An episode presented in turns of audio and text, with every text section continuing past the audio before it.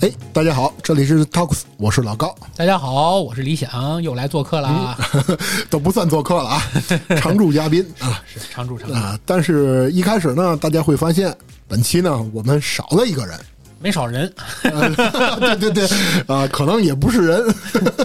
反正呢，咱们的政委同志没了啊，这个没没了没了没了，一路走好，一路走好。啊，一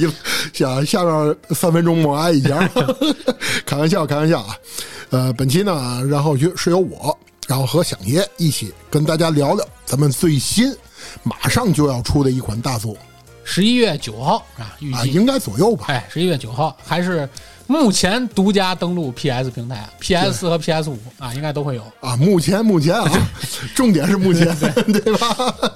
呃，同时看本期标题也应该能看到啊。哎咱们今天要聊聊战神。哎，那个小叶，你第一次玩战神是什么时候？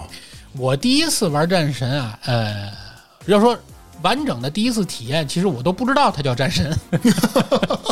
就是我根本就我就知道它这个英文的名字肯定是啊，高老师啊对嗯这这明白，就是根本就不知道它有什么前作后作之类，是在 PSP 上玩的《哦，明白明白，那座应该叫《斯巴达之魂》。斯巴达之魂》啊对对对斯巴达之魂》当时玩的时候，我并不知道它是一个系列作品中的一环，啊、我就是。完整的在 PSP 上体验了一把，嗯然后觉得这个游戏真的哇，又黄又暴力，啊，对对对，那我我到现在都记得嘛，那个有有那 QTE 嘛 对，对对，QTE，对啊，这个这个这个机制就是觉得这游戏怎么做的这么深合正宫啊？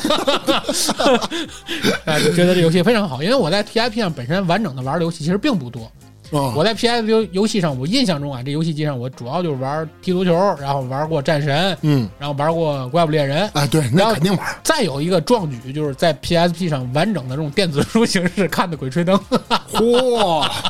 对，这那你就是厉害！这是嗯我最最深刻的印象啊。啊、我其实我跟你还不太一样，我第一次玩战神还就是 PS 二平台，然后，玩的是一代。那就从一代开始了。对，真是从一代开始。当时其实应该是去就是那个卖盘的那地儿嘛，啊，啊，咱天津人知道是天津商场附近，对，对吧？当时经常去那儿看有什么新游戏，对老板给我推荐的，说有一款新作最近不错，叫《战神》。我说这什么游戏啊？告诉你回去玩吧。我当时买的啊，跟他同时期买的盘，我到现在都记得特别清楚。还有什么呢？《旺达与巨像》哦，现在依然很火爆，对，重还置有啊版对，还有那个什么《真人快打》，很经典。对，这几款游戏我是同时买的，买完以后我回去玩战神，然后一玩才发现这游戏真好玩。但是你要把三个并列起来，最好玩的肯定是战神，哎，对对对对肯对，定是战神，对吧？呃因为也当时旺达旺达与巨像的画面呈现感还不如现在重置版的那种那种效果好。但是我在当时确实我最喜欢的应该说是《旺达与巨像》。因为它可那可能你更喜欢它那个机制，因为对当时没有同机制类型的游戏。对，没错，你你没有什么打怪，直接打 BOSS， 对对吧？啊，当然咱们本期不是聊那个《旺达与巨 像》啊，所以呢，从一代就开始玩，后来呢，一座一座一直玩下来，然后马上这不也战神五快出了那吗你？应该是完整的跟了战神的系列，对对吧？完整的跟了历代都玩了。我正传里头第一次体验战神，应该就是 PS 三平台上的战神三。哦，战神三 那阵儿是要正好我是驻外出差，驻外出差的时候有一回在一个小城市里啊，山东威海一个小城市，然后呢，那个城市当时我刚去的时候还不像现在已经发发展的特别好，嗯，但是即使这样，在它那个市中心的一个就是叫环球嘛，嗯那个那个那个这个商贸集中的地方，啊，在我印象中应该是一个卖呃音像制品的旁边儿有这么一个卖这种主机游戏的一个 店儿。然后我刚一进店儿，我就看见有一个老板啊嗯，还有他朋友坐在沙发上，一个打一个看，啊，然后一个巨，但是在我眼里当时是巨大的五十五 寸电视，当时在我看这是巨大的电视，在玩那个刚一开始就是在奎爷在那个盖亚身上爬的那个，哦，明白明白，刚开始，嗯我估计当时刚开始这游戏应该也是刚发售不久，嗯当时，然后我当时就看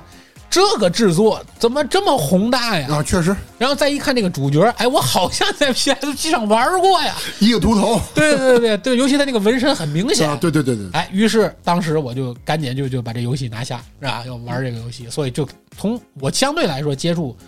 正传还是晚一点，然后再往前倒着又看了看，嗯，是这么玩的。嗯，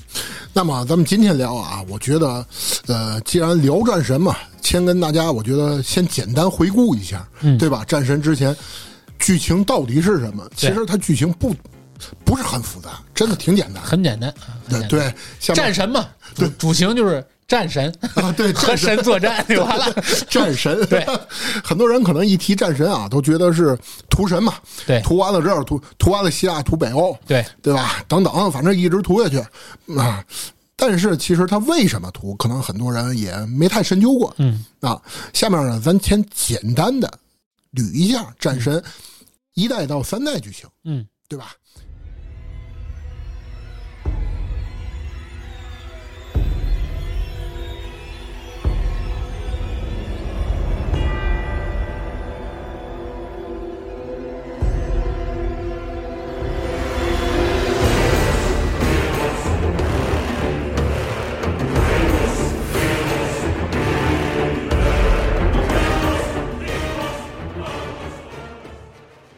呃，首先来说啊，其实战神应该从希腊神话开始，对，对吧？因为一到三整整个的背景就是在希腊。没错儿。呃，这话一说啊，应该先从一个人开始， 就是宙斯。啊，宙斯率领当时的奥林匹斯众神战胜了他的父亲，应该叫科洛洛斯，啊，克洛诺斯，对吧？然后统治了世界，统治世界以后，他就打造了一个盒子，就是那个潘多拉魔盒，啊，对里面呢装满了恐惧、灾难和罪恶等力量。对，就是他把他们把一些力量放进去了，但是在这个时候，雅典娜就偷偷的把她最强大的一种武器叫希望，也放进了这个潘多拉魔盒里面。对，他的目的就是等魔盒打开的那一天，他的力量能够战胜宙斯，啊，对吧？当时也是也是留了个火种在，哎，对对对对因对，为你想，大伙儿都是把这么不好的东西往盒里 装，一旦有一天这盒真出问题了，万象坏 了，所有事儿都来了啊，总得有个东西能对抗 吧？太邪恶了。对对 对， 然后呢，宙斯就把潘多拉魔盒放在了神殿里面，嗯并呢把这个魔盒啊交给他的父亲，就是那个科洛诺洛斯克洛诺索斯，啊。然后呢，而且他把他父亲好像流放了。对，流放到了一个应该是叫流魂荒漠的一个地方，嗯，让他父亲一直背着那个潘多拉魔盒那个神殿，对，哦直，这个这个美国那边还有一电影叫《诸神之战》嘛，对对对很完对整的讲过这个过程，对，没错，啊没错，对啊。而且呢，宙斯把所有支持他父亲的泰坦嗯都囚禁在了地狱，然后叫塔尔塔罗斯对，啊，囚禁在那儿了。在整个这游戏里头，你有很多镜头里也能看到这那些对人，对，没错吧没错，啊。这个时候咱们说啊，当时是有很多泰坦的，最早应该是从泰坦开始，对对吧？然后盖亚当时领导的巨人之战，然后最后被宙斯压镇压了。嗯，然后呢，一直是司机这个东山再起。 对宙斯呢，你想啊，他统治世界了，他也没什么事儿了，保暖四淫欲，他不保暖时也一直私淫欲，这个人，然后就跟很多啊这个凡人啊有染。然后他跟一个凡人的女子生下了奎托斯，好就是奎爷。成年以后，奎托斯这个奎爷啊人哎也是个半神体质，对对吧，他是半神体 Semi-god，也是半哎神咱体质，首先说奎爷他是有半神体质的对，不是说我一个凡人直接屠神了。 然后那个奎爷呢，就成为了斯巴达里面最最出色的一个战士。嗯，在一次对抗蛮族的战斗里面，为了战胜敌人，他把他自己灵魂就当时卖给了这个当时的战神阿瑞斯。啊应该是，其实类似于那个蝎子王那段剧情，啊是是是就是是啊，我只要能让我战胜他们，我什么都我干什么都行。对。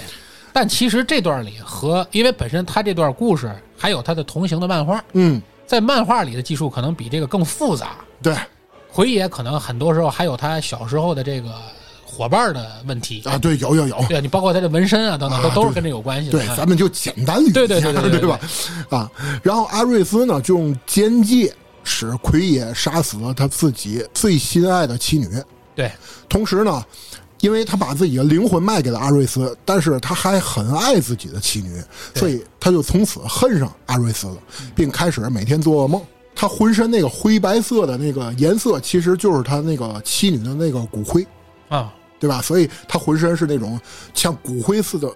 那种苍白色。对，因为阿瑞斯本身想让奎，他就想把奎爷打造成一个冷血的兵器，对，傀儡，对，所以对他来说，它的任何具有人这面的这种情感都是要被除掉的。对，包包就包括括他他妻女，对，包括他在尘世里最留恋的妻女，其实也是要被除掉的。对而最好的方式就是他亲手杀，对这样他就彻底就就混乱了嘛，啊对吧？哎，对就能更适合阿瑞斯去支配他。对再到后来呢，就因为饱受折磨呢，奎爷呢最后离开了阿瑞斯，嗯找宙斯等众神帮忙，他想摆脱这个噩梦。嗯，然后呢，众神告诉他：“你给我们啊打十年工，哦，我就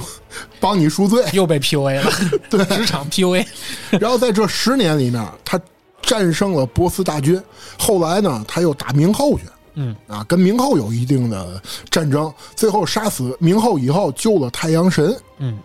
明后死的时候，这个支撑大地这个柱子毁坏了。当时呢，这个柱子正好压在了一个叫阿特拉斯的身上，嗯，所以呢，阿特拉斯后来又成为了新的柱子。这十年的故事就是响应你刚才说的那个 PSP 的剧情，《啊，对对对对，斯巴达之魂》的对对那对个剧对对对情，对就是讲他十年劳劳役的过过程。打工奇遇记。对，打工奇遇记。故事啊，十年期满了，我我我得想办法给我赎罪了。是，然后他就去这去雅典了。当时在雅典的时候呢，他得知啊，这个战神阿瑞斯啊正在率领大军攻打雅典。嗯，当时雅典的这个领袖不能说是领袖吧，算是守护神吧，嗯就是雅典娜嘛。嗯，告诉战神就不不能说战神啊，告诉奎爷，对，说你去战胜阿瑞斯吧，嗯然后就会把他从这个梦魇当中解放出来。而且呢，他告诉这个奎野，说是这个凡人啊是不可能战胜这个神的，嗯，所以你要想战胜神，你就得需要这个潘多拉力量。然后奎爷呢，在潘多拉神庙找到了这个潘多拉魔盒，但是打开的一瞬间，他被一支箭给射死了。嗯，然后他就到冥府了。啊到冥府以后，最终在这个掘墓老人的帮助下逃了出来，回到了战场，然后打开了魔盒，战胜了这个阿瑞斯。就你会发现，基本上战神每一步啊都得死一回，对，然后死一回把地狱屠一啊遍，对对屠一遍以后就出来了， 对对对，基本上就是这个这个啊，这个流然程后。然后他不那个嘛嘛，在地狱里面嘛对。我记得这个应该是是二代的事儿吧？差不多，差不多啊，是二代的事儿。对，我因记为得你到三代就已经借助盖亚他们的力量要去，又又又要打天庭啊，了。对对对，我记得是二代的事儿，在冥界那儿嘛。这个时候，咱们说啊，奎爷把这个潘多拉魔盒打开以后，将宙斯放在里面所有的力量全部放出来了。嗯，但是雅典娜的这个希望之力啊，在放出来之前，这个魔盒就给关上了，好、没出来。没出来啊。然后跑出来的这些邪恶之力，就把这个战神阿瑞斯啊给削弱了。削弱以后，然后奎爷就把这个战神给打败了。打败以后，但是呢， 众神没履行承诺，就是你现在变战神了，你继续打工吧，没履行承诺，十年期满不放 人，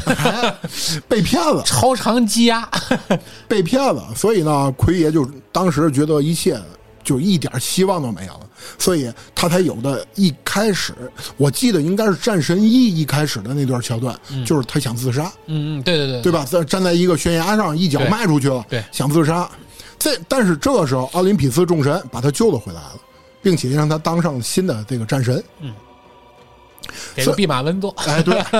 咱们说说，虽然当上了新战神，但是奎爷呢一直有一个噩梦，就是之前他的妻女啊，经常这个噩梦缠绕着他，然后他就想越发的每天你想做噩梦，然后他越想越不对劲儿，就觉得这个众神啊还是给我骗了， 对，而且他发现在这个过程当中啊，他越来越嗜杀好、就开始是变得嗜血了。啊，开始变得嗜血了。并且呢，带领自己军队啊，到处作战。嗯，然后呢，宙斯这个时候就发现了这个奎爷啊已经开始不受控制了。嗯，其实咱们说，这个时候的宙斯其实也是被那个潘多拉魔盒里面出来的恐惧之力给感染了。嗯，他也有一部分恐惧感了，他就想这个这个奎托斯啊，慢慢的他不受控制了，早晚有一天他会反。对，我就得想个办法给他除了。所以呢，在奎托奎爷和这个巨象战斗的时候，这个宙斯啊就给了奎爷这个奥林匹斯之剑。嗯，这把剑其实是宙斯的一个阴谋，他吸收了这个奎爷的神力，奎爷又变回了凡人。它里面有一桥段嘛，他把所有力量都注到这把剑上，剑上发蓝光， 还有一个 QTE 是跟跟这个宙斯俩人抢这个剑 对。对对，最后宙斯出现的时候，然后一剑就把这个奎。奎爷给宰，是不能说宰，反正又一次死了吧，对，又一次挂了。然后奎爷就又去冥界，又把地狱涂一遍， 然后地到狱冥太可怜。了，地狱对到冥界以后，他就碰上了盖亚了。到那儿以后，盖亚呢就告诉他你怎么怎么办，然后奎爷呢有更加重要的一个使命，你应该先去找这个命运三女神。对他穿过了这个时光之门，回到了他最早被那个宙斯杀死的时候，最终就把宙斯给战胜了。嗯，整个其实咱这么说啊，呃，到这儿其实是宙斯不能说是死了，只能说是逃跑了。他把宙斯给打败了，打败之后，但是呢，他也发现之前被宙斯种种欺骗啊，所以他最终他想，其实一开始他应该不是想真正把宙斯给杀了，他只不过是想跟他打一场，最后给打败了。打败以后，但是他发现被欺骗了以后，他就想真正弄死这个宙斯了。嗯，其实这里啊，咱们说一下啊，其实他真正想杀宙斯，也跟那个潘多拉魔盒有一定关系，应该是他感染了那个复仇之力。嗯，然后当时他找到命运女神，想我我怎么才能打败这个众神？但是命运女神没想帮他们帮他忙，嗯好像是因为命运女神是宙斯的女儿，嗯，有这么一说。奎爷一看你不帮我，就给那三女神也宰了，嗯 然后自己穿过了命运之门，回到了之前被宙斯那个就杀回到那一刹刹那，对对吧？他能看到那个镜头，我们对当时镜头里俩奎爷，对，所以呢，他打败了宙斯。就在他准备一剑杀死宙斯的时候，半路上这雅典娜就冲出就来了，给我挡了一刀，对，挡了一刀对吧哎，帮宙斯呢挡了一剑，并且告诉奎爷，他其实是宙斯的儿子，对对对吧？因为原先宙斯就是奎爷一直不知道他跟宙斯之间有这么一层对，关系，没错，嗯没错，啊、哎然后宙斯受伤以后，就迅速逃离了战场，嗯而奎爷呢，用命运之门回到了巨人大战时代。嗯。对，那个，然后告诉盖亚，宙斯已经受伤了，那个咱们可以穿过命运之门一起去攻打那个对奥林匹斯。机会来了，对，哎机会来了。然后按照计划，整个盖亚就率领众泰坦、众泰坦、 就探探， 众泰坦，配合奎爷就杀上了奥林匹斯之山。就是三一开始三一开始对那点个画面，哎哎，在这里首先解决的第一个 BOSS 就是那个波塞冬，对对吧？波塞冬的死引发了整体大洪水，对，地面和城市都被这个大水给淹没了。后来盖亚受到宙斯的袭击，也跌落山崖嘛。对，啊，为了保住自己的性命，盖亚不愿不愿意救那个奎爷，嗯并且告诉他，你不过是个棋子和工具而已又。被用了， 又被被利用了又被用了，对，然后奎爷就发现，哎呀，我怎怎么是个人就能骗我呢？ 啊，然后奎爷就又跌落冥界了。 脑子是个好东西，是吧？然后在冥界河里面，因为他没有那个神神器护体嘛，因为他对这时候好像已经是凡人了。对，命运之刃上来就被那个拿走了嘛，啊，对，没错。然后呢，而且自身的力量被河中的亡灵夺走了一大半儿对然后冥那个奄奄一息的时候，在冥界就碰到了那雅典娜灵魂。从游戏里就看血条嘣儿一下变成一点儿，对对对 对，然后雅典娜给了奎爷这个流放者之恩嘛，对，并小以大义对， 说那个人类遭遭受这个宙斯和奥林匹斯诸神的压迫，你想要解救这个人类，就必须打败这个宙斯。换我我都不信了，对，换我我都不信了，啊，所以说呢，咱们在这儿吐槽一句啊，这娘们儿其实从一开始就把那个奎爷玩弄在鼓掌之间必须啊。其实我感觉整个战神啊，就是讲述这个雅典娜的一场阴谋，对他就是他被就是想反抗，他就是想弄死宙斯啊对他想弄死宙斯，他想弄死但是又不想亲手弄死宙对斯，对对对，他借助另外一个人，然后最后因为他可以抛弃嘛对啊，然后最后呢，在冥界，然后奎爷战胜了这个哈迪斯。对啊，哈迪斯呢也也想报那个好像是杀妻之仇，我记得对，我就是个大胖子嘛，对，没错，哈迪斯没想帮奎爷，所以奎爷呢一看你不想帮我，我就给你宰了吧，对然后给哈迪斯宰了，然后拿到的那个好像勾魂锁链，对对吧？然后他就从那个冥河里面逃出去了。冥王死后，这个因为冥界啊无人看管，整个冥界又一片混乱了。当然，在这里提醒大家一句啊，如果大家喜欢追求那种小小片儿级的感受啊，啊，对对对对，在打哈迪斯之前，有一个和他明后明帕尔后帕尔塞夫涅的对战争啊，对对对对对，这个就是他的战争 哎对对对战争啊，大家可以可以去玩耍啊，一下就切磋一下啊，对对对对，啊。然后在路上，奎多那个奎爷啊，就得知潘多拉魔盒还存在，而且呢是被奥林匹斯之火保护着。嗯，他心想，只要拥有这个魔盒的力量，就又有了这个弑神之力了。但是想要打开魔盒，就必须要找到潘多拉。是潘多拉是火神所造，他因为这个他非人非神，嗯而且长期啊被奥林匹斯众神啊辱骂成妖怪。嗯他是唯一能打开这个保护魔盒圣火机关的钥匙。嗯同时，这个火神其实是非常疼爱潘多拉的。那肯定的，啊，并把她当成自己女儿一样看待。其实游戏里面有这段桥段嘛，虽然说不是她亲生的，是她做出来的一把钥匙，但是她非常疼爱她，对，而且好像这点火神也是把奎爷给骗了一下哎，基本上所有人都会骗。啊，对，都骗他。我记得在游戏里，那个火神好像就被禁锢在什么地方，对吧？左右这手拿啊锁对链对儿乱七八糟的，对对不对？好像旁边屋就是也有火神的妻子，对对对是对爱神，对，爱神，爱神是吧？对大然后家也有一场战斗喜欢 QTE 的也可以去感受一下啊。啊，对对对，也有一场战斗啊。你有多恨火神，你就去报复他就行 了。啊反正最最后呢，他把这个火神好像是杀了吧，我记得。呃，应该是，应该是对吧？嗯杀了，然后最后找到这个潘多拉，然后在去往潘多拉的路上，然后他又杀死了盖亚，对，对吧？然后还有包括这个赫里欧斯，然后赫尔墨斯，还有赫拉，还有包括那个克洛洛斯，对都让战神杀了。对，基本上遇上的这些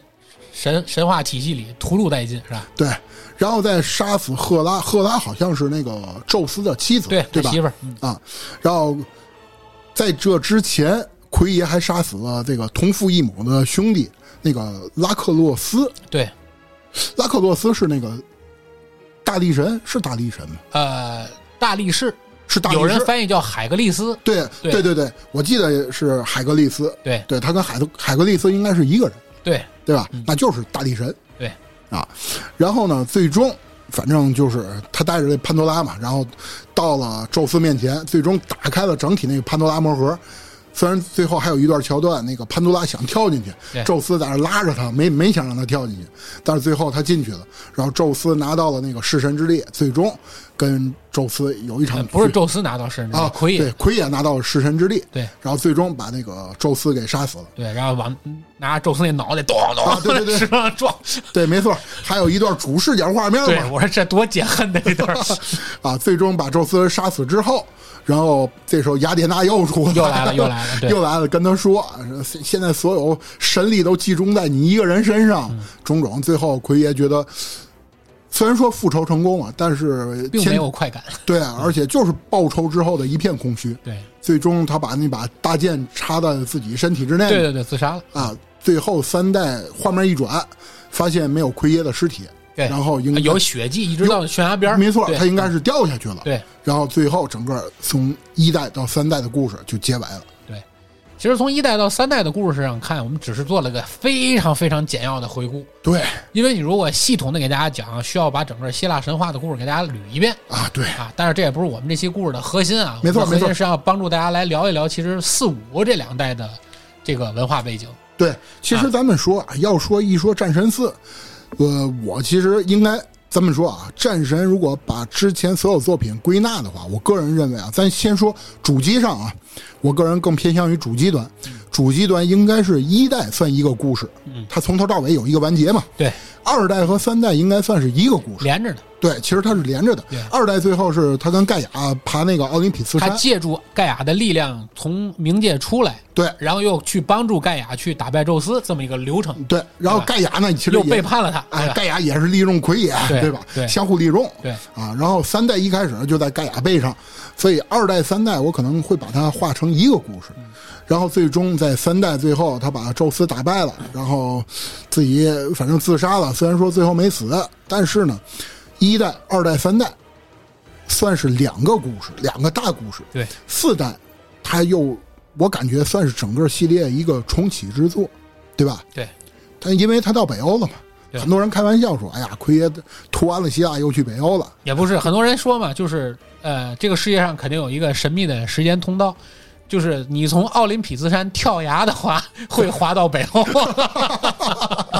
也有可能，会滑到北欧啊，啊是一个快速的穿梭方式啊。对吧？虽然说咱们电台其实一开始一直没聊战神，嗯但是我觉得战神这个神话体系啊，确实挺庞大的。对，因为他战神，很多人都说屠神，屠完了希腊又屠北欧，嗯包括那个四代，咱们在这儿不去详细聊故事剧情。对，据说后面可能还会有图印度是吧？呃，对，好像啊埃、我那埃埃及啊，埃埃及啊，埃及那个，我看了一下，从北欧到埃及是路过印度。 哦，说不定也干掉了，说不定也干掉了。对啊，那印度众神湿婆他们可能瑟瑟发抖。 是是是是，反正就是屠各种屠神的过程，就是人们之所以喜欢这款游戏，就是说喜欢看到一个即使是半神之躯吧，嗯，对吧？Semi God 他是半神之躯，但是他身上有人性的光辉在。对，就是说一个人对于神权或者是对于这种专制政权的一种反抗的这么一个精神。对，其实它更多是就像小叶你说，的，它是一种精神的集合体或者是汇总。因为大家在游戏中，你会有一种明显的感受，就是他上来总是会先见一面最终的 BOSS，哎，然后你会觉得这个 BOSS 根本就你你猫他你都猫不着，对吧？哎对对人家对对你一击必杀，就那种感觉。然后通过各种努力，会发现每一个神其实他都有他的弱点，嗯，这这本身也是这个动作游戏的特点嘛，就是先来这个打弱点嘛，啊不对对对，啊，这黑魂也是一样，对吧？啊对，就是你打弱点，你会发现每个神都有他的弱点，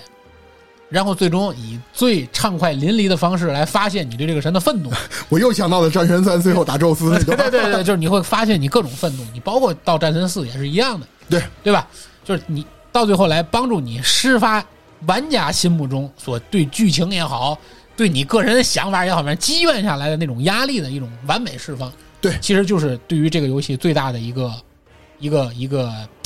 体制上的一个设计。对，对吧因为我觉得战神的爽点就是处决嘛，对对吧？不管是打 BOSS 也好，打小小怪也好，就是它都是有一定的处决那个触发机制而且你会发现它的处决和咱最近刚发售的那个贝姐，对吧？ 哎啊。猎天使魔女啊其实都有处决系统。对，你会发现猎天使魔女的处决系统是让你处决完了这个怪之后，并没有获得任何抒发。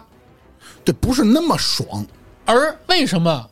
战神的处决系统会让你有很畅快的那种报仇的感受？是因为你会发现，他对任何一个 BOSS 的处决，都是针对这个 BOSS 身上最赖以为重的那个特点的处决。比如说那个大眼儿巨人，对吧？啊就打眼，对不对？啊就是对各种把你掩饰到头。锤眼锤完完有什么拿大木桩子给你插进去，啊对对对对，就是他的各种处处决的方式，都是对于你身上的这本来你赖以为傲的这个东西。啊，对啊你比如说，你想打宙斯，对吧？你宙斯人五人六的，平时在那站 着，大胡子呵发型儿，对吧？嗯对卷着头呵特别让你开始打脸，当当当这种打人不打脸的是款，对吧？就是他会把这个神最神性的那面彻底给你解决掉。我还想起来一个一场 BOSS 战，应该是也是战神三吧，打那个小偷之神，啊，那个一开始嘴倍儿碎，因为他跑得快嘛，两两条腿上长俩翅膀，嗯对啊，满满处跑，最后逮着以后直接给两条腿剁下 对来，，这些多，就是就是你会觉得就是你最想干的事儿，他就帮你干了，对吧？对对对，就咱老百姓骂街常用这种话，是吧？再把给你嘴缝上，让他把嘴缝上了，啊对对对吧啊对对对？再把给手剁了，就给手剁了，啊他就是这种感觉，所以就是把人内心中对于这种。你甭管他是神也好，还是他是你的敌人也好的那种发泄和复仇的感觉，嗯给你在游戏里体会出来了。对。但是想爷咱这么说啊，我觉得他到战神四开始，呃，因为整体的这么多年了嘛，大家应该也都玩过了，整体的风格就变了。对甚至于他从希腊神话跳到了北欧神话。对，咱们在这儿先说一下啊，想爷聊神话是专业的， 不不不不，谈不上，谈不上，没有真，的，他是专业的。没有对为我什我编神话呢，么这也是为什么这期我说找想爷聊，然后我们直接给老孙扔出去了，对吧？你你找老孙聊神话，这就不 对。对对对，站得高摔得很，不用再 捧啊，万一讲错了，我可被骂不起。所以呢，这期我们也是真正想让想爷跟大伙儿聊聊北欧的神话体系，包括可能，比如说，就拿我来说啊，我对于北欧神话其实了解的是很片面的。嗯，为什么这么说呢？首先，可能咱们说啊，战神四最后。对吧？那个一敲门，当当当，一敲门，雨里站一个人，啪一拿锤子，哎呦，这不那个、呃雷神嘛，对对吧？这不雷神索尔吗？他但是咱们这么说，都知道北欧神话里面，比如说可能有雷神啊，等等，有洛基啊，然后更多可能是来自于漫威，对对对对对对对对吧？包括那阿斯加德，对，啊，就种种这些。但是你说真正的北欧神话体系，可能真的没有多少人了解。是因为本身北欧神话离我们汉语言文学相对远很多，相对远很多，这哦因个为远是地理位置吗？也不是，就是我们引入的这个文化相对要远很多。哦，因为什么呢？因为我们国家对于神话体系，嗯尤其是国外的这种神学神话作品的引入，嗯，大部分是依赖于我们的新文化新文化运动之后，哦，就是新文化运动一之后，嗯，包括像茅盾啊、嗯胡适啊，他们去亲自操刀翻译了很多西方的这种呃神话的嗯，具有革命背景的或者具有革命精神的这种神学作品，嗯然后逐渐引入到我们国家内。你哦，包括圣经的故事，包括我说的是圣经的故事，啊，不是圣圣经啊不是圣经啊我知道，我知道，包括这个希腊神话故事选这类的东西，嗯其实都是从我们国家的新文化运动之后逐渐的被引入进来。嗯，八几年吗？呃，不不是把新文化运动，这是我们九十、就是我们的一九零几年、哦，辛亥革命前后这段时间，嗯嗯哎在做的事儿，那其实都是这段时间来做的这个工作，嗯是吧？呃，相对来说呢，为什么北欧神话引入或者被我们国人接纳的时间相对晚，是因为北欧神话它的反抗精神嗯，基本上是不怎么体现的。就没有什么反抗精神。呃，它体现的是另一种精神，这个一会儿我在节目里会说嗯啊，这个咱们会具体聊到。嗯所以说它被我们国人所能接受，和我们中国本身文化相这个文化根源性就要远很多。哦，因为中国文化有两大极端，嗯一种极端就是像孔孟之道，嗯君臣父子极其追求公诉良俗这种方嗯式，嗯中国人好理解；嗯还有一种就是革命和反抗。嗯，啊对，我对于这些公序良俗的彻底否认和反抗，嗯作为我这个文化的起点，也是很容易被国家所理解，嗯被国人所理解。唯独像北欧神话这种体系，你很难从我们的汉语言文学里找到一个对应的角度和它去符合。嗯，聊到这儿，大家可能就被云里雾里了，对吧？啊云里对雾对里一对个对概念扣在脑袋上了，对那不着急，我们就通过我们后面的讲述来让大家抽丝剥茧的理解这个概念。那行，哎那下面咱们就请祥爷啊给大伙儿捋一 捋。首先，我们说为什么我们要说这个事儿，是因为是本身《战神四》自从发售之后嗯到现在《战神五》，嗯我从网上看到了很多人对于这个故事的解读。嗯但是从大家的解读中，我会发现有很多的 UP 主，其实他们对于解读的弊端是，他们根本就不太了解北欧神话实际的核心是什么。对，没错儿。他了解的只是北欧神话故事，嗯，就是也是被人加工过的那个故对事，对对对对而并不是出于对这个神话原始的那个传说是什么样的。对，没错儿。所以我先在这里说，我们今天要聊的不是北欧神话故事，而是原汁原味的北欧那个神话的传说是什么。最早那个根啊，谈不上根，就是我们只提传说。啊，明白一旦故事是什么？故事就是先把你这个逻辑和时间线的给你捋一遍，啊？这事儿怎么来的？他为什么要这么做 呀？这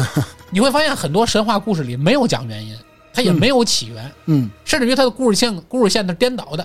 但是它确实是一个传说流传下来的，传是说口口相传的。对，而且传说有一大特点，就是是一群人编出来的，对对对对对，它不是一个人写的。对对对，所以你会发现它的版本特别多，所以我们今天就是梳理各种版本。嗯所以有可能你会发现今天的故事里讲的一些东西和您平时听的不 一样，啊，那但是也可能是我说 错了，但是大部分的情况可能您听的那个是故事，啊，而今天咱们聊的是传说。嗯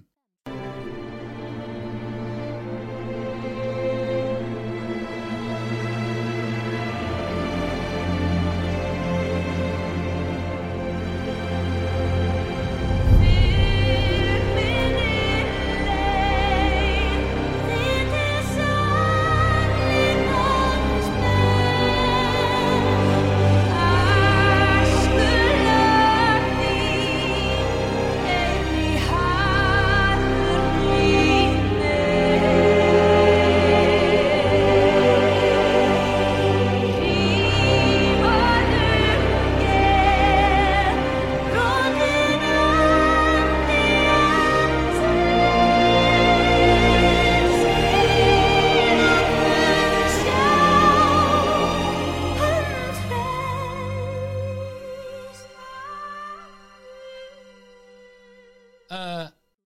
我们把奎爷先放到一边儿啊，啊让奎对爷暂时奎爷先歇会儿，杀了半天了，让奎爷 歇会儿，让奎爷坐那儿啊，奎爷坐那儿喝口茶。 然后咱呢，先聊聊奎爷四啊，就是战神四开始聊的这些神，它都是来自于北欧的。嗯，你会发现在这一代里和前面的不同是，所有的包括奎爷的服装嗯和他所遇到的这些敌人，嗯，大部分的身上都不再是穿单了，开始有点棉了，啊对对对对 开对，始穿，即使露肌肉，他也在那铠甲周围来点来毛毛，来点毛 了呀，哎，穿貂了开始，啊对哎就证明这个地儿比较冷，嗯对吧？所以北欧神话的起源，你会发现它和中国神话的起源和世界其他文化的起源都有点像。嗯刚开始讲世界是怎么来的呢？北欧神话认为世界最早也是混沌一片，啊圣经第一句话也是“原初天地本是混沌一片啊，这”，对吧？说中国也是中国也是，天地原来都是合为一体的啊对吧？都是一块儿的，对在中间孕育着个人，嗯对不对？讲盘古的故事，对不对？嗯，北欧神话也是一样的，天地本是混沌一片，嗯而逐渐的，不知道从哪天没有记载，啊是是某是，一天，忽然间，在这混沌一片中间，产生了一道裂痕。嗯中国神话把这个事儿记载为什么呢？记载为盘古诞生了，啊一诞生，咔吧把天撑开了。啊对对对对对而实际上，我们在现代物理学研究管这一刻叫宇宙大爆炸，啊对对吧？宇对宙爆炸了，对没错产生了一个裂痕。所以你说上古的传说，它也有科学依据，啊对吧没错没错，它但是在当时人是怎么想到宇宙最初会有这次爆炸的，这个就不好说了。嗯对吧？但是你后你会发现，在人类的文学作品中，或者是上古的神话传说中，都会有很多的相同面儿。嗯，那么宇宙的混沌产生了虚空之痕，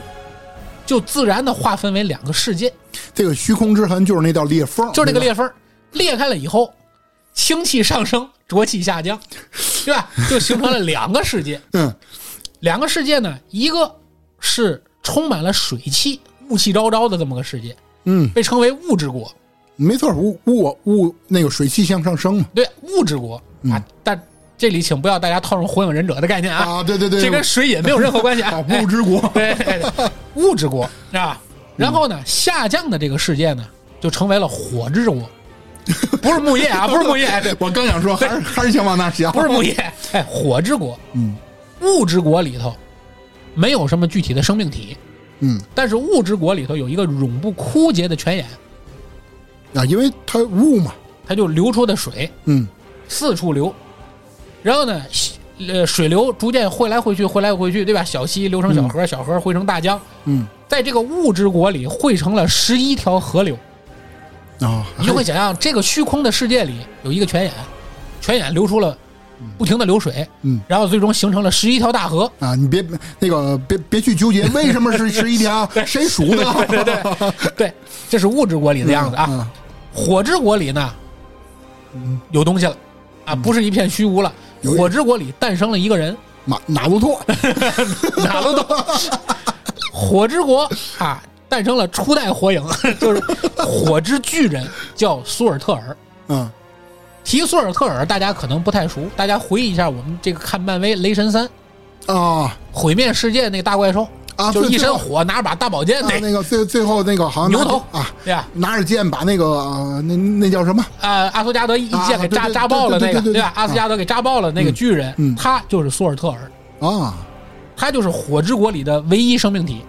哦，除了他就没别人，什么都没有了。这个虚空的世界里只有这么一个东西，叫苏尔特尔。啊那这大哥天天也够孤独的，苏尔特尔手里拿着一把神器，嗯这把神器叫炎之魔剑，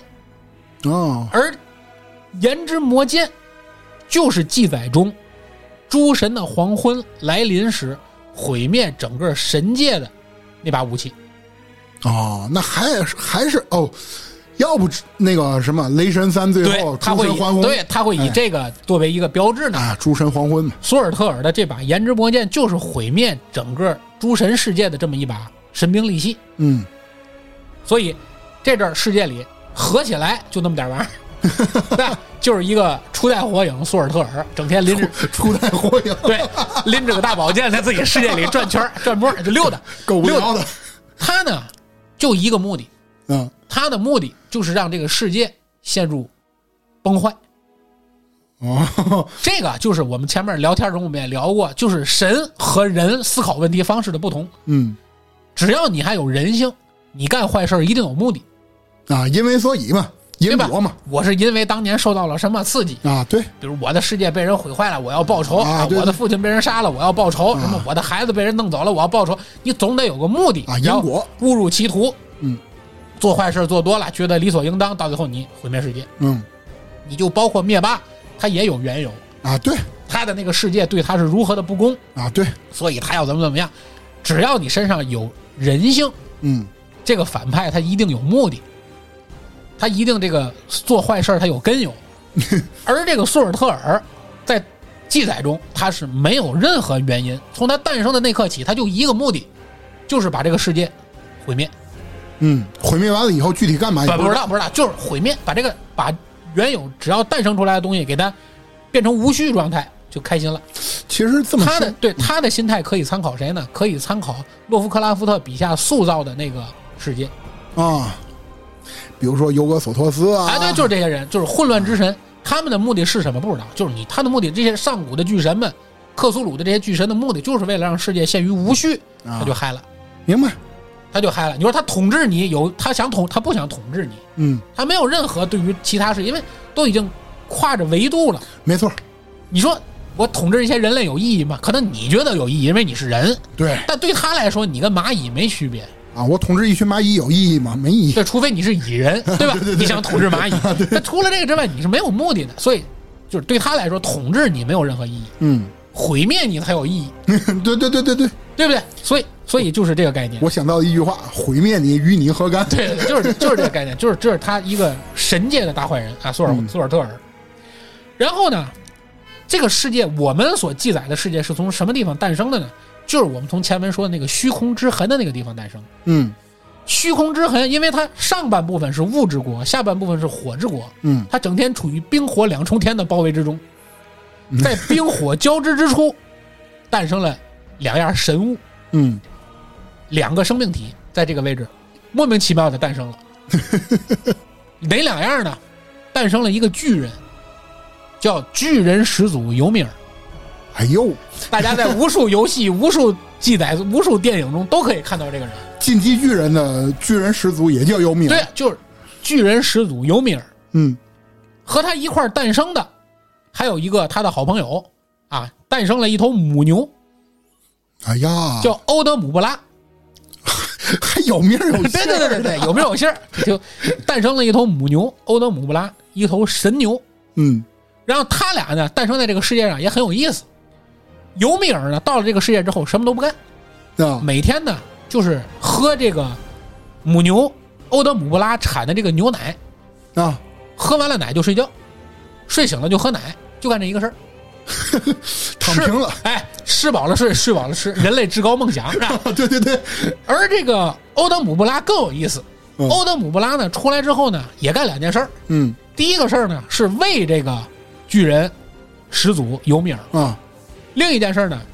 他他得他得有摄入啊，对他没错吃什么呢？因为啊这个世界是没有草的，啊，对对对，对吧？混沌吃没有草，啊，他每天呢就是在舔食冰火世界交接处这个冰块儿上面所析出的盐粒儿活着，吃的是盐，挤的是奶。哎，真劳模， 人家其他牛好歹吃的是草，挤的是奶，他吃盐挤奶，所以你只能说什么呢？尤米尔大概也是三高，没错，这个这奶够这咸个了这，口儿肯定是够 咸的，对不对？呃，口味参考奶茶，呃对对对对 口味参考奶茶啊，他这就是他们俩整天干这事儿。对，啊，母牛舔冰，吃盐产奶，巨人喝奶睡觉，漂就 亮，就干这事儿，是吧？然后呢，尤米尔呢处于一种躺平的状态，他呢单性自主繁殖，啊，请注意啊，很多人说跟那牛繁殖，这不对的 啊，自主繁殖，知道吗？对对对，自主繁殖，他在梦中一睡觉就开始生小孩儿，一睡觉就生小孩，，对，他在梦中生孩子。梦中婚，哎，梦中 婚，对这个具体的故事，大家请听郭德纲跟于谦的相声。哎对，对对，梦中生小孩儿，他呢创造了第一代巨人，巨人生巨人，这是没毛病的，嗯对吧？包括后面我们会讲到的什么智慧巨人米米尔，包括女巨人贝斯特拉嗯这种初代的巨人，都是这个尤米尔在梦中喝完奶之后生的。嗯而这些巨人被生出来之后，一样也是跟他们的父辈一起喝牛奶，啊，都喝，每天大家的事儿也差不多，就是喝奶生孩子，喝奶生孩子，一代一代一代一代这么生孩子玩儿。 那那那只牛真累，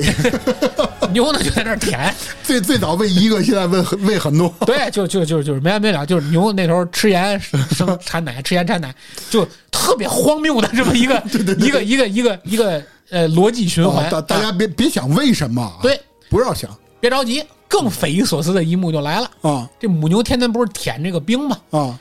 舔着舔着，就从冰里面舔出了个人。就有一人啊，不知道什么时候被冻在冰里了。啊这母牛舔舔舔舔舔，把冰都给舔没了，就忽然发现，在冰里头有一个急冻人儿给舔出来了。美国队长，哎，没毛病了，没毛病了，对，给舔出来了。 舔出来这激动人叫什么呢？叫布列，啊，布列。布列就是众神始祖布列。但是从这儿我们，我先问一个问题啊，这个布列应该不是巨人对吧？不是，他是神，对啊，他是舔出来的，他对不是是那个巨人生下来的。对他不是巨人生的，嗯但是从辈分上，他应该管巨人叫爹，嗯，对因，为巨人和牛是一代。 对对对对，能理解吧人人家是平辈儿，哎，人家是人是宝字辈儿的老先生， 对对对对，你倒是你虽然不是他生的，但是他是你师傅，你是蚊子辈儿 的，哎对对对，你就是布列，对嗯布列，哎，嗯布列就被填出来了。布列啊，布列是众神始祖，嗯，然后呢，这个尤米尔呢是巨人的始祖，对啊，布列呢又生了个孩子，怎么生的？文章中没记呃载，跟谁生的也没记得没说，没说。他呢又生了个孩子，生的孩子叫什么呢？叫包尔，啊，叫不是包包尔克查金啊，叫叫包尔，也不是包贝尔啊啊，包尔。那包尔有记载了，啊，看上了谁呢？看上了他姨那辈儿的人，跟他爹一辈儿的，哎呀，就是由这个呃尤米尔生的女儿。前面咱说过，女巨人贝斯特拉，啊，她看上他姨了，那贝斯特拉是不是行十三？ 十三姨，哎，跟十三姨，对吧？这个黄师傅呢，跟十三姨呢，越讲越乱 了。包尔跟贝斯特拉俩人就交朋友了。嗯越聊越投机，越聊越投机。俩俩人聊这喝牛奶怎么好喝呀？这喝奶还能做酸奶，还能做奶茶，俩人聊的越聊越腻。嗯，到最后，俩人就结婚了。哦，结婚以后可不要紧，嘣儿嘣儿嘣儿，连生仨儿子。这仨儿子是谁呢？叫威利、菲和奥丁。哎呦，那要一说奥丁可是太有名了。威利、菲和奥丁。嗯可是这三个人嗯，在很多记载中是一个人。哦，我甚至曾经就是在一个文献中忘了这个文献的名字了。嗯，奥丁的全名叫威利点儿菲点儿奥丁。对，这个我看过，呃，这这种说法我看过。对，就是很多人说他是一个人，也很多人说他是三个人，所以在这里我们给他一种比较合理的解释，他们是三位一体的人。明白了，你可以想象，其实生出来的这个孩子啊有人格分裂，哎，也 可以，可以可以他有三种人格。 对，或者生了一三头六臂的，也有可能。反正对，有人说他是三个人，有人说他是一个人，不重要，反正就是生了他后代，后代是谁就是奥丁，你就这么讲。哦，生了奥丁，啊，因为威利和菲后面讲的很少，只能说记载的很少。对，传着传着，这俩人就没了，逐渐可能就跟奥丁合为一体了。然后此时啊，讲到这儿，大众脑就乱了啊，这事情乱七八糟了啊，又勾搭小，又勾搭小姨子，不是不是不是小姨子啊，又勾搭他姨，还有牛，还有巨人，还有神，有在冰里睡着的，啊还有一拎大宝剑在那儿 溜达的。那保安 队长， 嗯我们捋一遍啊，我们捋一遍啊。此时此刻，这个世界有什么了呢？第一，有一天天睡觉的尤米尔；嗯第二，有一天天吃冰棍儿的母牛；啊第三，有一个天天喝牛奶的巨人。嗯第四，神族三兄弟，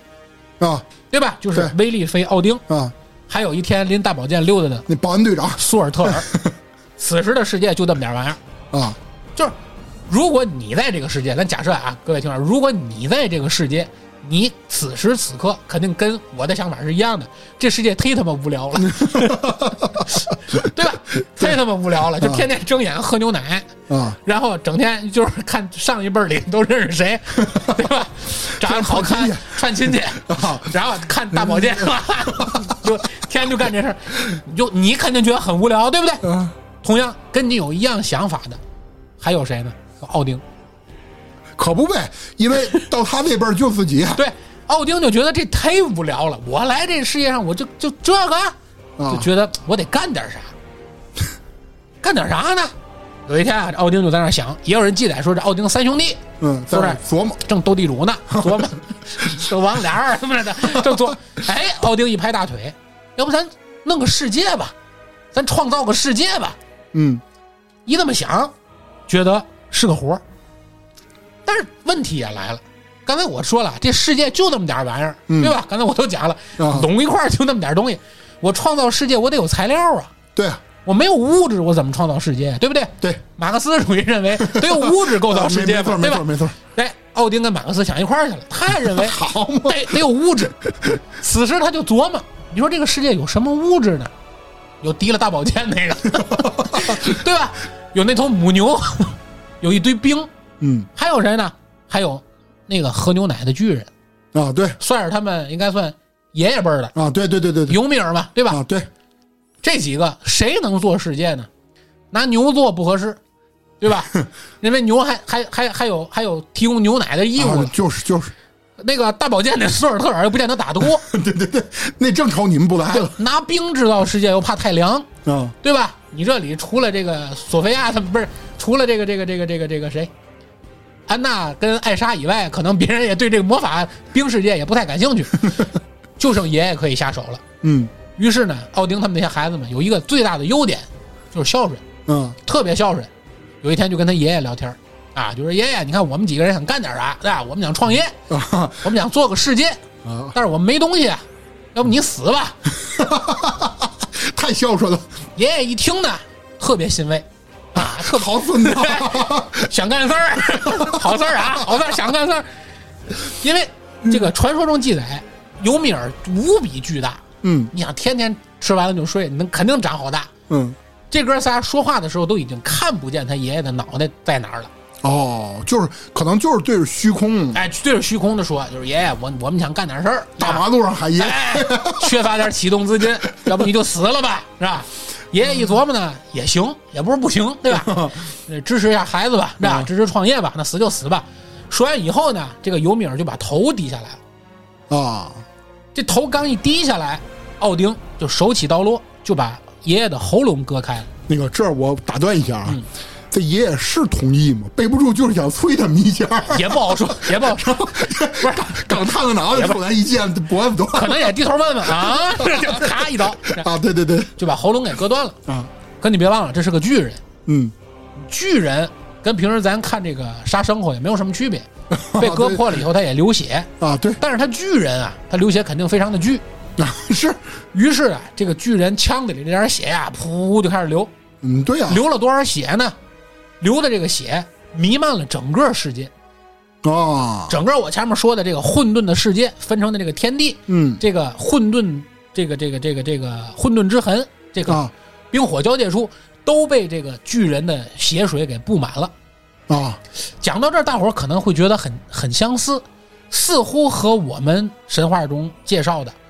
呃，火神和水神共工祝融的那场大战之后的那个女娲补天的那场大洪水，啊，对吧？和诺亚方舟圣经故事里记载的那场大洪水，那个战神一开始不也大洪水吗？和古兰经里对穆罕默德记载那场大洪水都很像。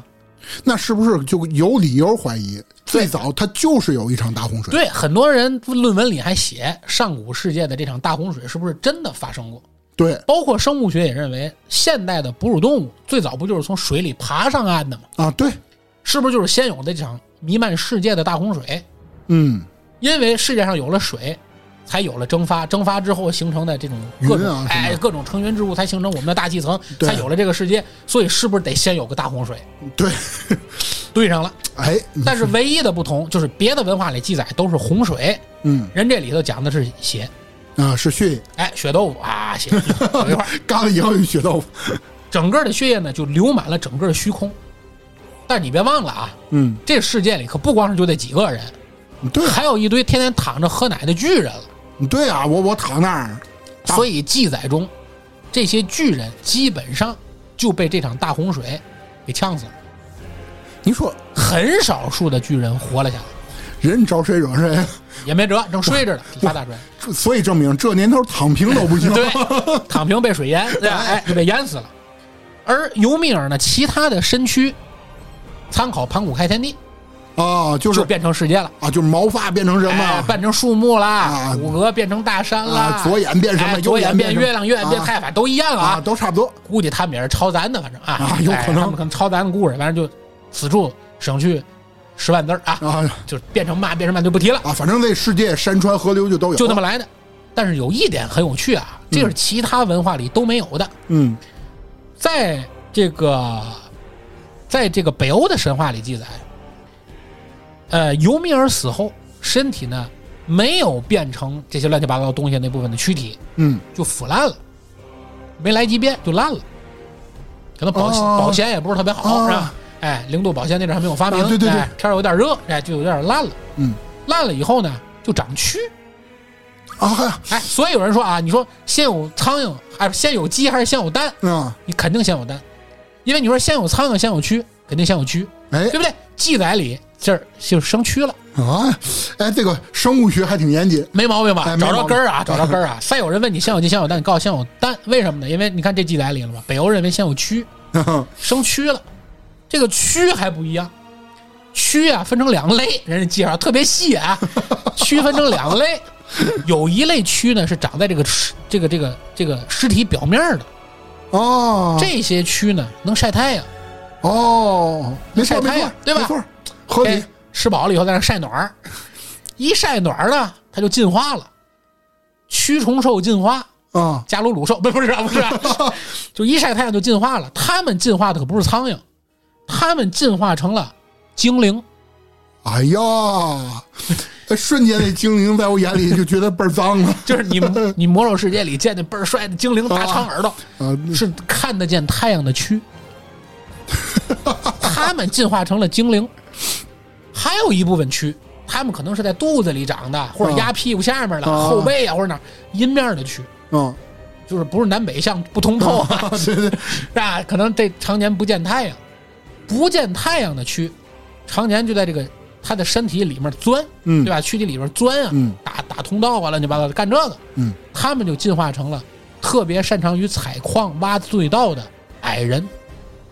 哦，精灵和矮人就这么来是这么来的。哦，精灵族和矮人族就是区变的。哦，但是你注意啊，我讲到这儿，所有由这个上古巨神尤米尔演变出来的，可没有人，那嗯对就是蛆，也是神身上长的蛆，能理解吧？啊，明白明白。人是怎么来的呢？奥丁他们奥丁见完了这个世界以后，啊觉得你是山川河流也都有了，啊，对吧？你看这个这个这个什么太阳、月亮也都有了，嗯蛆也有了， 啊，对，都有了，还没啥意思，没有什么生趣。于是他们有一天就到海边儿，捡了两块木头，一块榉木，一块榆木，嗯用榉木刻了个人叫男人，用榆木刻了个人叫女人，哦，创造了人类。等于你这很奇怪，你到今天在中国也一样，榉木和榆木，榉木就为阳，榆木就为阴，哎，很奇怪。你就这这个怎么谁抄谁的就很难到说。现在其实这个包括西方文化里面，它对于阴阳这个概念其实是没有的。对，就是这个他，你看他这个男女是吧？哎，你看圣经里记载是什么？是亚当拔了自己哎一块对对骨头，哎对吧肋骨？嘛哎，做的女人。对，类但人这是很平等，两块木头。哎，但是你会很奇怪呢，你说上古世界有没有性别歧视呢？有，为什么呢？因为在中国文化里，一般沾榆木没好词儿，啊，对，榆木疙瘩、榆木脑袋榆木脑袋啊，不没好词儿。你说它算不算女性歧视呢？但它是中国文化呀，嗯，中国又没说女的是榆木做的，对，没错。所以你就说这个文化之间的共同性，你很难解释，哎，对吧？你很难解释。咱说到这儿，这世界又丰富了，对吧？啊，对，有尤人米尔死了，嗯，母牛不翼而飞，不翼而飞。那那就没没有后面再没有提过那头母牛的事儿，啊，就大洪水之后就是没了淹死了是怎么着不知道啊，没提过。巨人族基本被团灭，啊，是都都躺平还淹死了基本团灭，偶有生存，后面会介绍啊。啊基本团灭，对吧？然后诞生了两个由蛆进化出来的种族，啊对吧？精灵和矮人一个精灵，一个矮人，嗯又用木头捏了人类，呃，嗯刻了人类出来。嗯所以你就会发现，到这儿为止，基本上构建的世界和现在我们所能见到的中土世界、啊魔兽世魔啊，哎对对对，魔界里那个世啊界对对对，就很像了，很像了就很像了，啊对吧？因为此时，像魔兽里面记载的那个呃那个那个索隆，就是那个魔眼，啊，就特别像拎着大宝剑来回溜达的那个索尔特尔，对不 对？对对对，就这世界基本上都在这儿了，因为你说这没有兽人，因为魔兽里呃魔这个魔界里记载的很清楚，兽人是通过精灵的尸体挖出来以后做的，那嗯对对吧？对你会你仔细倒回去看啊，兽人都是尖耳朵，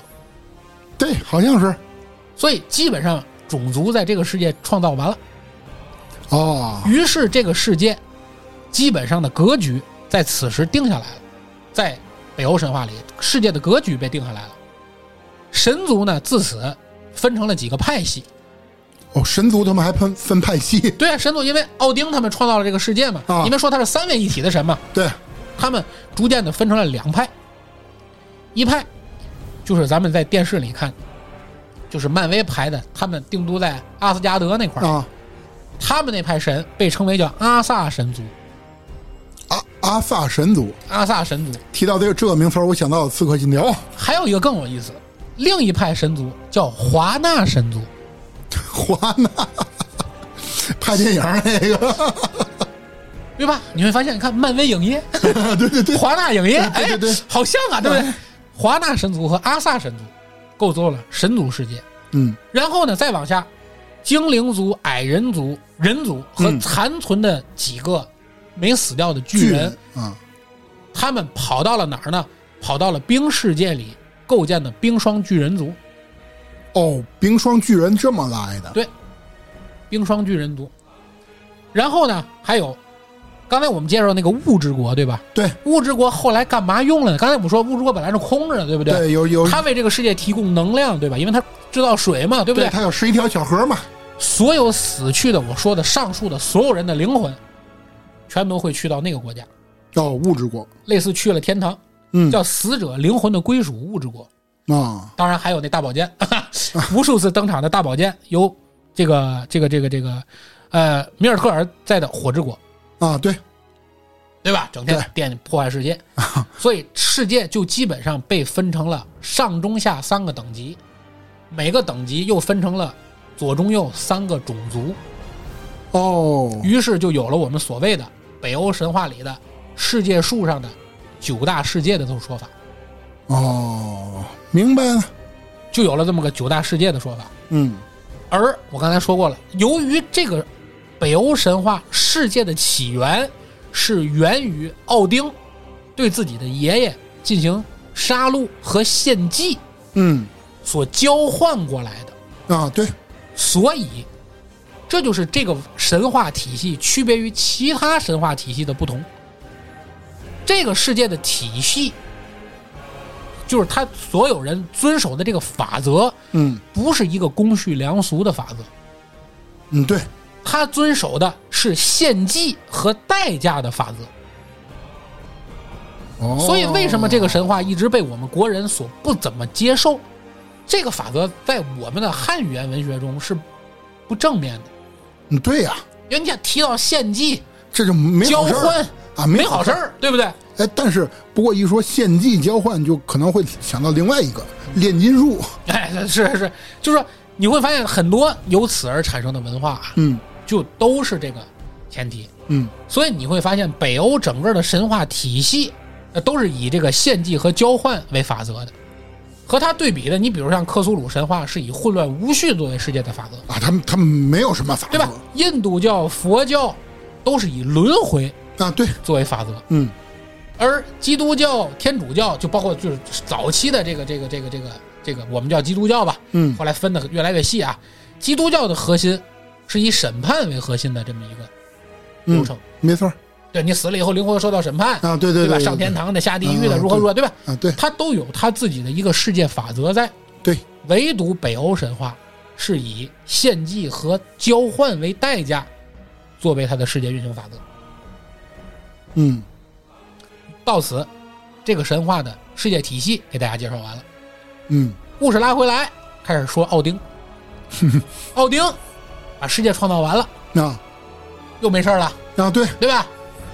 还得干点事 儿啊，我刚想说他又得跟琢磨点事儿，还得干点事儿。宰谁呢？ 爷爷杀完了，啊，世界建立了，嗯，还得干点嘛呢？于是他就想成为这个世界唯一的主宰，啊，他想获得控制这个世界的神力。哦，控制欲，于是他就开始漫游这九大世界，在这九大世界里要寻找统治这九大世界的核心力量。嗯于是，在游历过程中，他就找到了前文说过那个智慧巨人米米尔的女儿，三个女儿叫智慧三女神，啊，知道知道，找到了智慧三女人，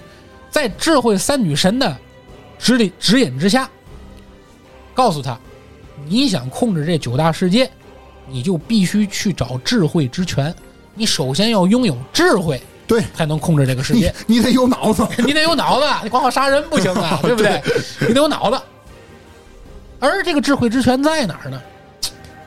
还记得前文咱说过，被大洪水杀的差不多的那个巨人之国吧？啊巨人们都逃到哪儿了呢？都逃到这个冰霜之地去了。啊，对这个冰霜之地叫什么呢？叫约顿海姆。啊，听着太耳熟了，大家在电影里肯定知道，啊对啊冰霜巨人那头嘛，就是、对吧？他里面记这个就是在那个漫威里头介绍，就是包括洛基，他也是啊，冰巨封人巨族人的的后后代代，约顿海姆。嗯智慧之泉就在约顿海姆，而智慧之泉也是这个世界的根源所在。嗯于是呢，奥丁在智慧三女神的指引之下，就到了世界之树，到了约顿海姆去找这个世界之树的根源，去找这个智慧之泉去了。而看守这个智慧之泉的人是谁呢？是前文书咱说的生的那第一代智慧巨人米米尔的一个化身，啊，化身因为基本上那代人都被屠戮，就是淹死了嘛，啊啊，他就以一种化身在那儿看着这个泉水，嗯他天天在那儿不干别的，就天天在那儿喝泉水，因为原来能喝牛奶，现在 牛牛没了，啊，对对，对对吧？反正都是液体，哎就在那儿天天喝这个泉水。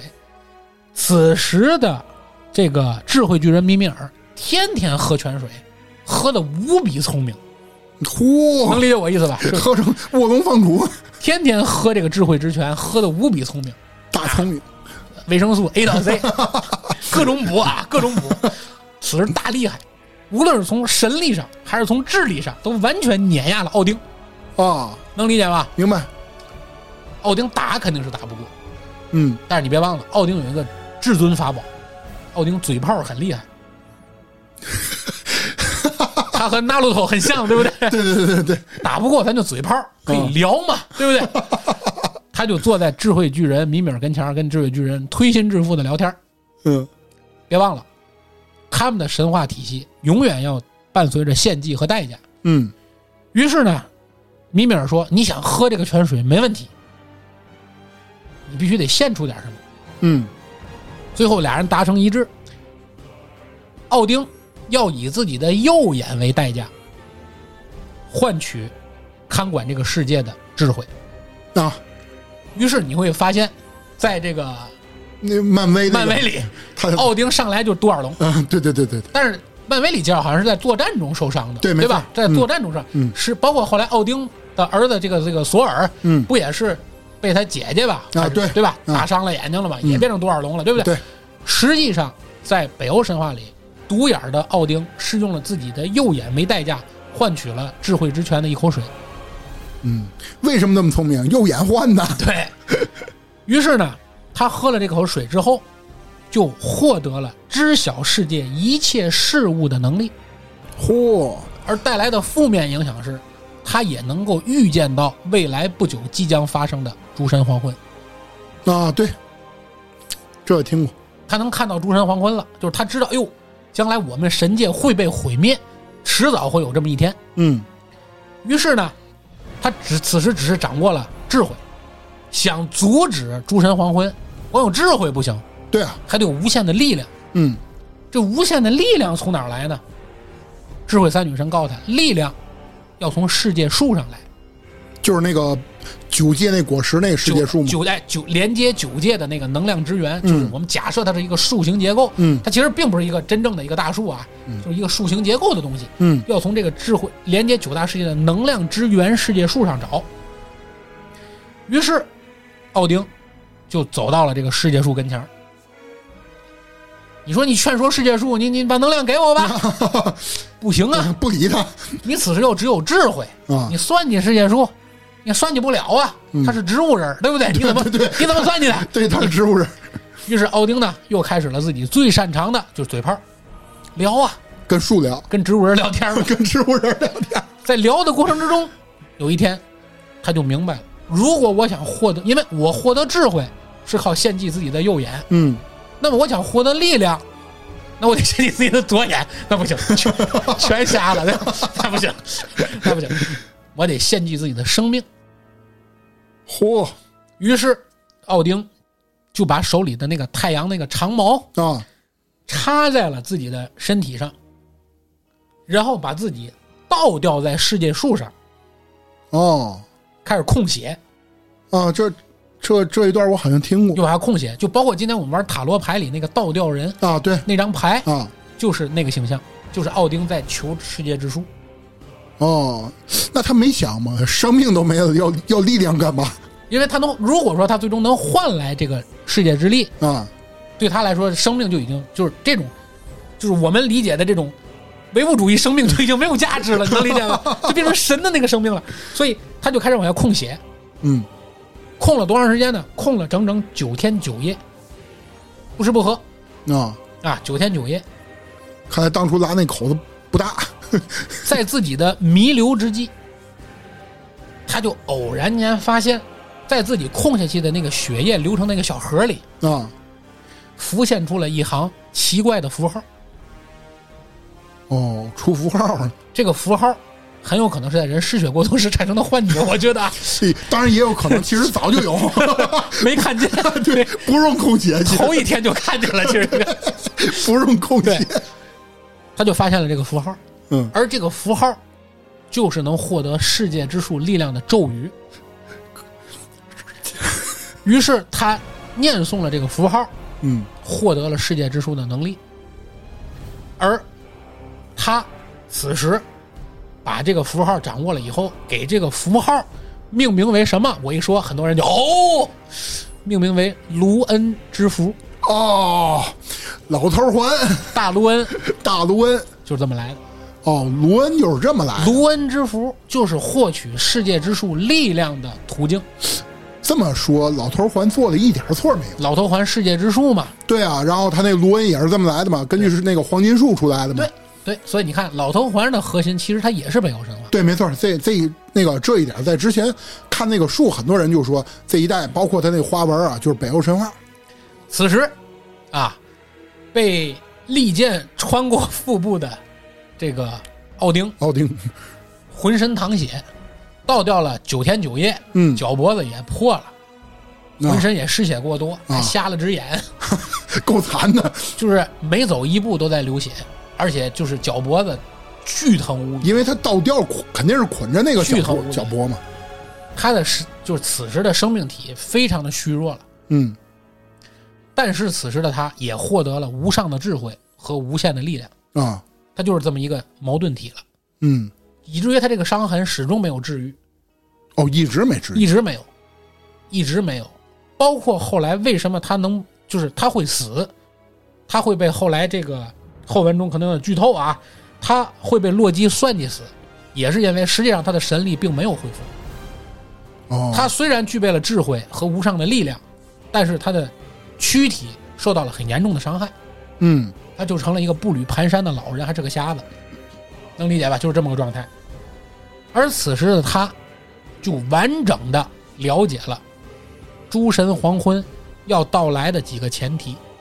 嗯，而他为了应对这些前提，他创造出了几个条件。他就说白了，编织了一个，因为他无法阻挡这个事情的到来，他所能做的只有两个：第一，无限延延缓，嗯，无限延缓；第二，让实现诸神黄昏的条件越复杂越好，啊，嗯我可能不能阻止，但是我尽量往后滞后。哦或者我让它变得困难，哎，对，因为我有无上的智慧和无限的力量嘛，嗯我没法改变命运，但是我可以让这个事儿复杂。嗯于是他做了这么几件事儿：第一，他约定光明之神必须死，而且彻底无法复活的前提下，才能触发诸神黄昏。啊，光明之神是谁呢？实际上，光明之神就是他奥丁和妻子弗里加生的孩子，啊，其中一个孩子就是巴德尔，啊，就是巴德尔，巴德尔就是光明之神。嗯，他要求光明之神巴德尔必须死，而且无法复活， 才能触发。够疼那孩子别着急，他为了防止神死，啊，他就创造了什么呢？创造了英灵殿，哦，对对，明白我意思吧？啊，所有在战争中去世的这些英魂，嗯无论是神还是人，嗯，灵魂都可以到英灵殿，那那这么说，其实死不了啊，你死不了。所以说这样不就能无限延缓了吗？嗯对不对？但是咱这里剧透一下，后面我们会具体说啊。啊，到最后，洛基是怎么算计这个事儿的呢？洛基在巴德尔的一次出行之中，用胡寄生一个植物啊，叫啊胡寄生，用胡寄生做成的一个木头的长刺，穿死了巴德尔，死于意外。他就去不了，他去不了英灵殿了英灵殿这后面咱会说啊。啊，于是就由此触发了这个诸神黄昏的开始的前提，嗯这个咱们后面再说。这是他编写的第一个方案。嗯啊，当然，巴德尔死了以后，灵魂掉到了谁手里呢？掉到了海拉手里。啊，知道知道知道，这里要纠个错儿，在电影里演海拉是奥丁的女儿，对错了，我知道海拉是洛基的女儿。对，这个我听过，哎，海拉是洛基的女儿，嗯他的灵巴德尔的灵魂掉到了海拉手里。海拉当然不可能帮助奥丁让巴德尔复活了，对，想让巴德尔复活的前提就是让海拉交出巴德尔的灵魂。嗯但是海拉拒绝交出，所以奥丁的第一个防御就被破了。嗯第二，必须要有能够杀死神王奥丁和雷神托尔的力量产生，嗯才能触发，才能触发。就是说白了，只要奥丁和托尔任何活着一个都不行，都不行，都没法触发诸神的黄昏。嗯而但是在后面也会介绍啊，洛基有俩孩子，一个是饿狼芬里尔，对一个是大蛇，大蛇，巨蛇耶梦加德。嗯对耶梦加德在这个战神四战神四是登场过的，就对叫巨大啊无对比对的蛇，对，世界蛇嘛，世界之蛇嗯啊。这个饿狼芬利尔吃了奥丁，大蛇毒死了托尔，啊，是吧？这是出发，这是后面咱们也会具体介绍。嗯为什么一只狼就能吃到奥丁？因为我前面说了，此时的奥丁是个非常虚弱的老头儿，嗯对吧？这是第二点。第三点，刚才我说了，奥丁创造了什么？奥丁创造了英灵殿，对，所以必须得有一个能够足以对抗英灵殿瓦哈拉的东西，能够对抗英灵殿里那些英灵才行。啊因为英灵殿里都住着哪些人呢？是九大世界里所有英勇战死的这些战神的灵魂啊，住在那儿，能理解吗？就是把世界各地敢死队儿都聚到一块儿了，因对为，最能打的都最能打的一批都在人，那儿，对吧？最能打的一批人，抢银行抢到派出所，对对对，都是这批人。而奥丁呢，为了让这些人，就让世界各地的勇士们，嗯能够尽量多的往英灵殿里去，就得让他们多死，你明白我意思 吗？明白明白他干两个事儿，第一个要让英灵殿里的生活尽量爽，啊，怎么让他爽呢？所有去英灵殿的这些战士们，嗯白天无懈的厮杀，各种打，天外里打，练武，嗯大比武，各种打，而一到晚上就开始自愈。啊，自愈的方式呢，是英灵殿里的那些仙女们会给你带来各种好吃的、好喝的和神奇的羊奶。你只要喝了那个羊奶，你所有的伤痛就瞬间没有了。啊，然后这些仙女们就陪着这些战士们去啪啪啪，啊，明白明白，能理解吧？就明是白你到了那个世界，你想打架随便打，嗯打完以后晚上还能啪啪，就就就特别啊，就特别符合他们他们的爱好。所有大流氓 至尊 需求，对吧对对，对哎，所以所有战士们都不怕死，没这是错，奥丁做的第一个选择。嗯，第二个，他就开始在九大世界各种挑起争端，对啊，得得让人死啊，得让人死，嗯，又不怕死，又得让人死，嗯就能保证我英灵殿里的部队越来越多，越来越多，越来越多。嗯对对对，这是奥丁干的这个事儿。第三个事儿，第四个事儿，阿萨神域，就是我们说的那个，那个前面咱说那个阿萨加德那个那个神域，嗯嗯，阿萨加神域必须失去可以对抗那个大宝剑啊，火之巨人那个炎魔之剑的胜利之剑 才行，